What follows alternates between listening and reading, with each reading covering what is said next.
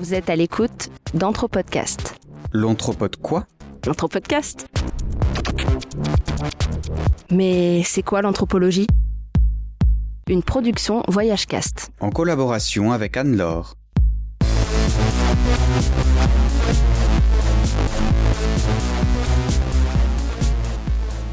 Bonjour et bienvenue sur Anthropodcast. Nous sommes toujours avec Monsieur Marc Abelès, je suis toujours avec Anne-Laure et je suis toujours Jonathan. Et euh, la dernière fois, on vous avait laissé un petit peu au moment où on allait commencer à parler des rituels en politique française notamment, mais certainement ailleurs aussi. Euh, le, je sais pas pour, enfin pour moi qui n'ai pas anthropologue, au début je pensais toujours que les rituels, justement, vous avez parlé, là, je sais pas l'Afrique ou l'Asie avant, on a toujours un peu l'impression que ça parle de ça et on n'imagine pas trop qu'il y a des rituels en politique actuels en France C'est quoi un rituel politicien français en fait? Est-ce que vous avez un exemple à nous donner? Euh, Oui. Euh, D'abord, la notion de rituel, euh, telle qu'elle est même définie par Lévi-Strauss, implique la, notion de répétition. C'est des actes aussi qu'on répète régulièrement. Et il y a beaucoup d'actes en politique qui sont très très présents. Je ne sais pas s'ils sont importants ou non, mais enfin ils sont aussi très structurants. C'est par exemple les commémorations, les, les inaugurations, par exemple, quand euh, voilà un homme public euh, qui est maire de sa commune euh, ou un député, il faut, il faut, il a, il a un rôle un peu redistributeur. Et c'est aussi ça qui va l'aider par la suite à se faire réélire, c'est de montrer qu'il a fait des choses. Par exemple, il a fait construire une piscine. Mais construire une piscine, c'est une chose. L'important, c'est d'être à l'inauguration, c'est-à-dire, euh, vous voyez, euh, quand on quand on coupe le cordon, euh, le, le, ruban, il y, a, il y, a, ce ruban républicain, et on fait un discours, un autre va faire un discours, etc. Et une, une inauguration, ça se fait toujours un peu selon le, le, même modèle, et ça permet de faire passer des petits messages quelquefois politiciens, mais également de marquer euh, un espace public qui est l'espace du collectif et d'un collectif qui est incarné. C'est ça que l'élu, l'élu incarne. Et donc ça fait partie euh, des activités extrêmement récurrentes. Hein. Le nombre de, de, commémorations aussi. Alors les commémorations, c'est pareil. Euh, il s'agit de, d'un nom de rue, il s'agit de, de, de, célébrer tel ou tel événement qui s'est passé dans, ce, dans cet espace particulier. Et puis vous avez des grands rituels qui sont que j'avais analysés, par exemple François Mitterrand, quand il était président de la République, tous les ans allait à la Roche de Solutré. Alors la Roche de Solutré, avant Mitterrand, personne ne la connaissait, il faut bien dire. C'est une, c'est un site préhistorique. Enfin, les, les préhistoriens le connaissaient. C'est un grand site préhistorique qui se situe en Bourgogne. Et il y a une colline qui est la colline de, de, de Solutré. Et tous les ans, euh, Mitterrand montait sur cette colline, accompagné de, des proches et des gens qui étaient justement pour cela euh, considérés comme euh, tout près et tout près du pouvoir, donc des gens influents, disons. Et puis, euh, il s'arrêtait en haut de la colline, il méditait, et puis ensuite, évidemment, il redescendait, et puis il donnait, euh, et puis il allait au restaurant, il allait au restaurant et donnait une sorte de conférence de presse improvisée. Il y avait des journalistes qui suivaient la cérémonie. Et c'était toujours le rôle de la, le, jour de la, de la Pentecôte, le jour de la Pentecôte, c'est très important, le lundi de la Pentecôte. Donc, euh, qu'est-ce que ça signifie? Alors, ça signifie quoi? Ça signifie des souvenirs personnels une allusion à la, à la, résistance, parce que Mitterrand avait été dans cette région euh, pendant, pendant la guerre. Donc, et puis c'était aussi euh, l'histoire éternelle de la France, puisque c'est la, la, la le site préhistorique, etc. Le, président qui monte sur la colline, et là on retrouve tout à fait des, des rituels qu'on a par exemple dans les royautés sacrées africaines. Enfin, voyez, donc il y avait tout ça. Et puis euh, ce qui m'avait intéressé, c'était l'articulation entre ce rite et cette espèce de conférence de presse un peu improvisée qui était, et où très souvent euh, Mitterrand, en particulier quand il était en cohabitation avec Jacques Chirac, faisait passer des, des messages politiques. Tout d'un coup, il faisait des annonces.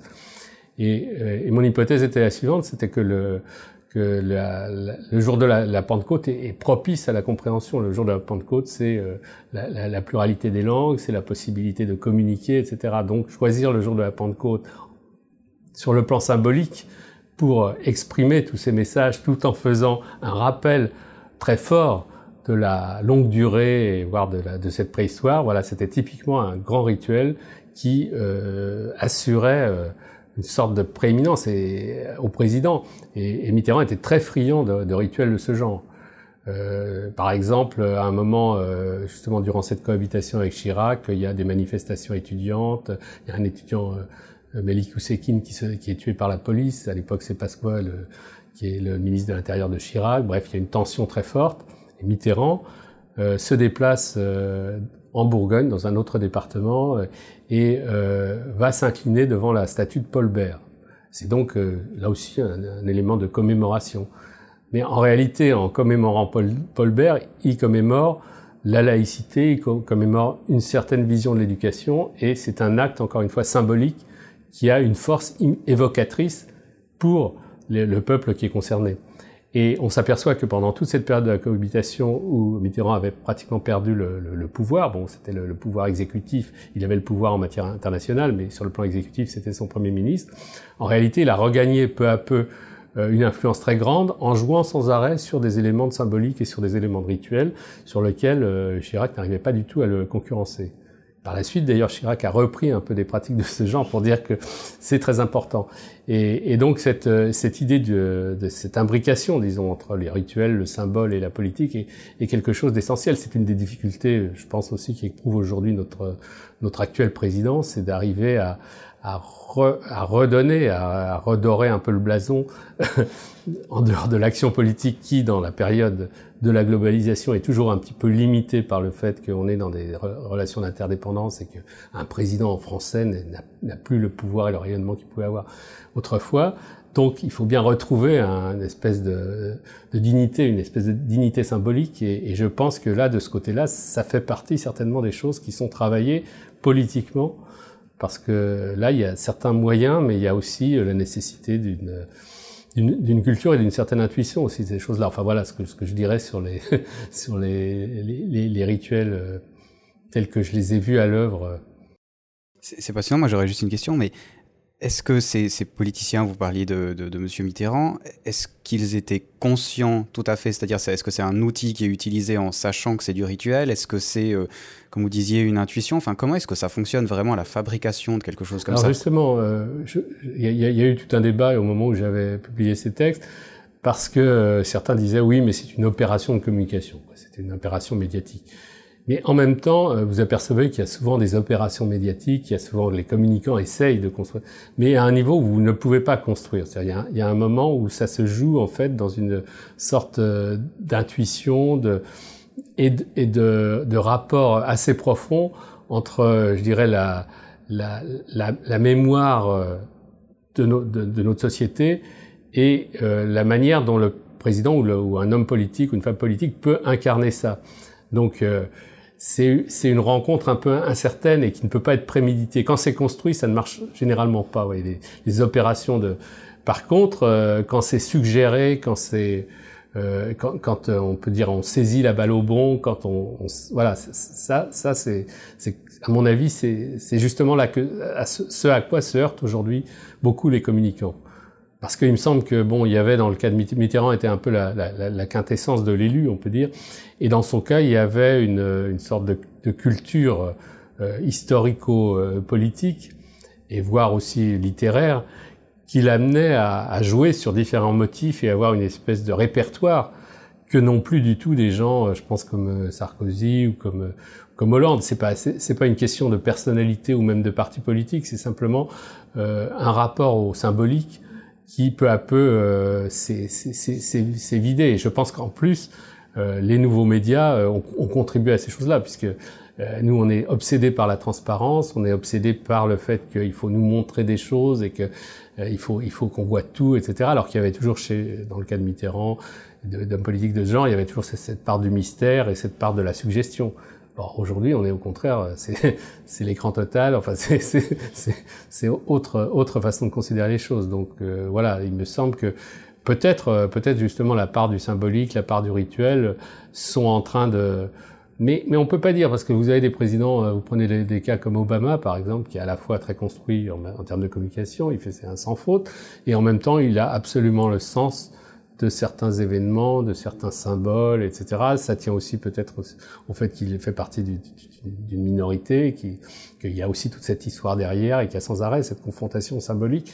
Donc ça, ça, ça joue, ça joue. Euh, vous voyez, c'est pas la question même de l'âge ou de la ou des origines ou de. C'est assez complexe comme. Euh, et, je pense que le problème, c'est que la, la, politique ne peut pas se passer d'un certain enchantement. C'est la question Aujourd'hui, euh, l'une des difficultés justement pour euh, travailler avec euh, en temps réel, avec l'internet, etc., c'est qu'il y a cette part de désenchantement qui est profondément ressentie. C'est-à-dire que à ce moment-là, les gens se tournent vers d'autres types d'incarnations qui ne sont plus du tout des gens qui, ne font plus partie de, de la politique en quelque sorte. Et euh, comment ça, est-ce qu'au niveau pratique, on a toujours ces, ces images un petit peu vieilles, hein, c'est vrai, d'anthropologues euh, qui mm. sont euh, le seul blanc dans un, dans un village africain ou je sais pas, mais alors est-ce qu'il y a des images de François Mitterrand et tout le monde, et puis il y a une petite, vous êtes en petit à côté avec votre appareil photo, comment ça se passe exactement? Est-ce comment ça s'est passé sur le, sur le terrain vraiment pour avoir ces informations justement pour pour suivre? Est-ce que c'était un suivi de coupures de presse, d'articles de journaux, est ou alors est-ce que vous avez vraiment été en contact avec toutes ces personnes pour leur parler? Euh, oui, j'ai eu des contacts d'une part. J'ai suivi aussi les, les, les journaux. Enfin, c'est une alchimie assez compliquée parce qu'évidemment, on, a, on pénètre pas comme ça dans les dans les cercles. Euh, c'est des démarches qui, au, au, départ, ce que je faisais était considéré comme très bizarre et très très insolite. Euh, bon, qu'est-ce qu'il qu fait là Donc, de toute façon, j'étais un petit peu caché. Dans, dans, dans, euh, j'étais pas bon. Mais euh, progressivement, c'est une démarche qui s'est peu à peu développé jusqu'au point où on, m'a même demandé de, venir observer. Des, hommes politiques m'ont vraiment ouvert les portes pour que j'observe. Par exemple, c'est ce qui s'est passé à l'Assemblée nationale. J'ai fait un livre qui, s'appelait Un ethnologue à l'Assemblée, donc c'était vraiment.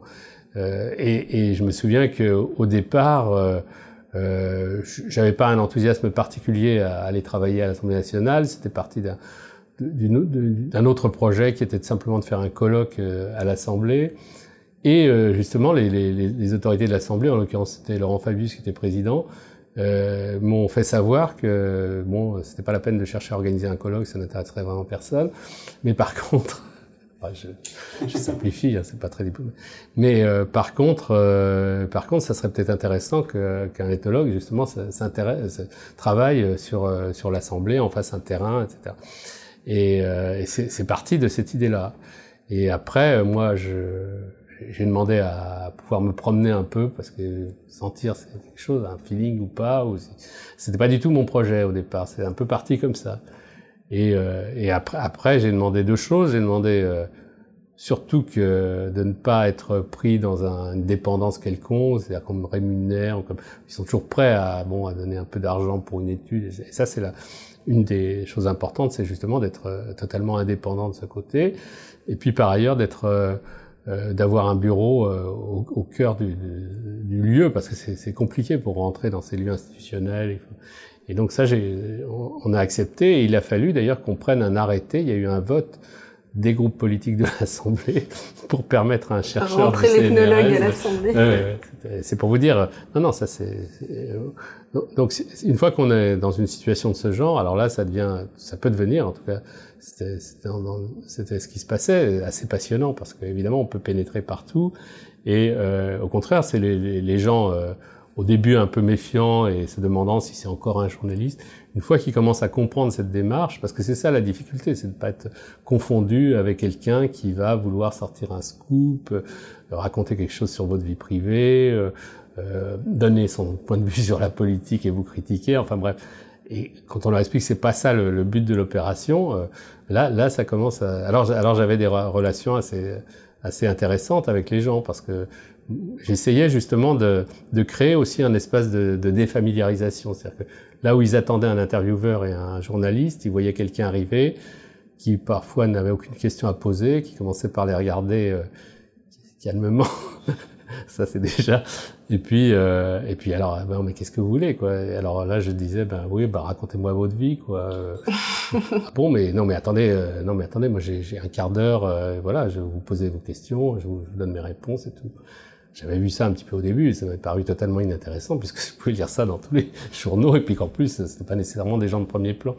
Donc progressivement, euh, je crois que tout le monde a, a, commencé à comprendre que ça, ça, ça allait marcher comme ça et qu'il fallait. Et comme euh, certains y trouvaient pas mal de plaisir et se mettaient à, effectivement à, à parler, qui me disaient oui, mais vous êtes une sorte de psychanalyste.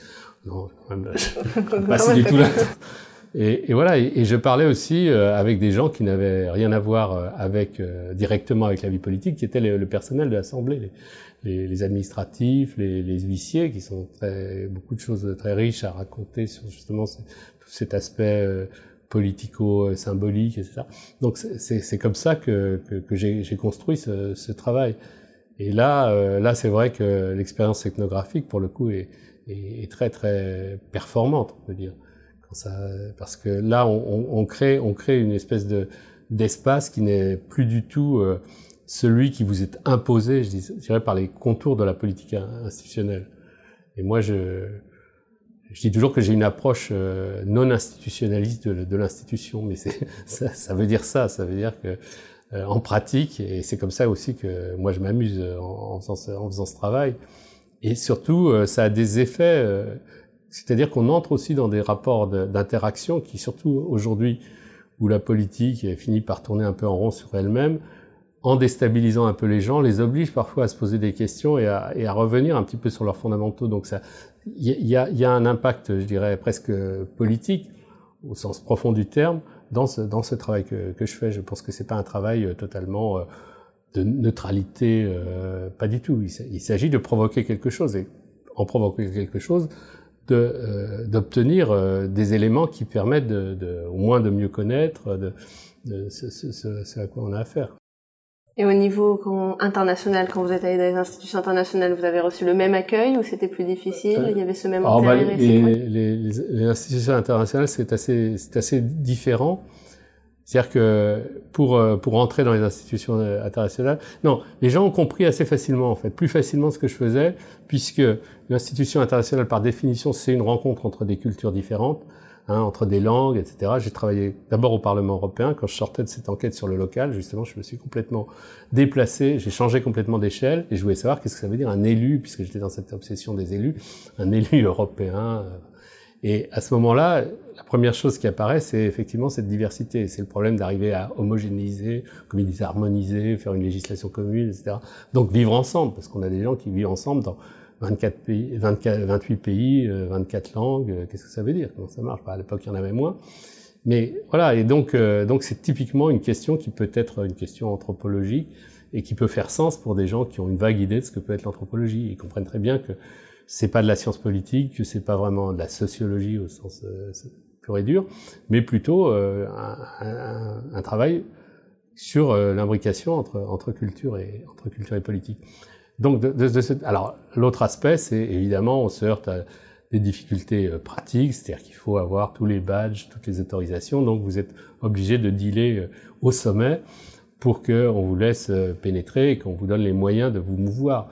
Mais ça, c'est une chose qui se fait, c'est un, un, type de, de, travail qui, encore une fois, toujours, moi, pour moi, qui a toujours une dimension contractuelle, avec cette idée que je ne travaille pas pour eux. C'est-à-dire, je, mmh voilà, j'essaye dans, dans, une certaine mesure de, voilà, de, de, bien, de bien séparer les choses et à ce moment-là d'être libre dans, enfin, dans, dans, dans, ce que je peux, dans ce que je peux produire, de ce qu'on peut produire, parce qu'on travaille aussi en équipe. Et c'est aussi, c'est aussi un intérêt. On a fait une, enquête sur l'OMC, l'Organisation mondiale du commerce, où on était des chercheurs de plusieurs euh, continents différents, avec des traditions différentes, avec donc il y avait il y avait un double aspect, un peu en miroir. C'est d'un côté les, gens qui venaient de tous ces pays là, euh, de, de, l'OMC, puis et puis les, les, les chercheurs qui aussi n'étaient euh, pas amalgamables à une école, une langue, une voilà.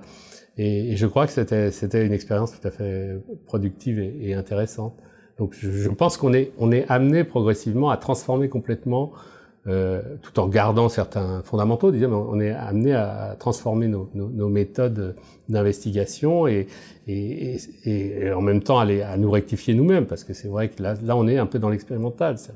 Ce que je dis maintenant, peut-être que euh, je m'aperçois dans d'autres situations que ça va être compliqué ou que c'est pas si voilà. Mais mais à mon avis, on est euh, on est dans, dans cette période où, où des champs nouveaux s'ouvrent. Et, et c'est enfin ça c'est le, le point sur la sur la globalisation dont on parle beaucoup. Hein, c'est c'est simplement qu'il me semble que là l'anthropologie est extrêmement bien située pour se pour réfléchir sur ces. Il y, a, il y, a, tout un aspect économique sur la globalisation, sur l'homogénéisation néolibérale, enfin tout ce qui a pu être écrit. Justement, je propose qu'on en parle dans le prochain, la globalisation, si c'est possible, si vous avez encore euh, un quart d'heure peut-être, parce ouais, que ça nous intéresse beaucoup aussi. Donc on se dit à dans deux semaines pour parler de globalisation.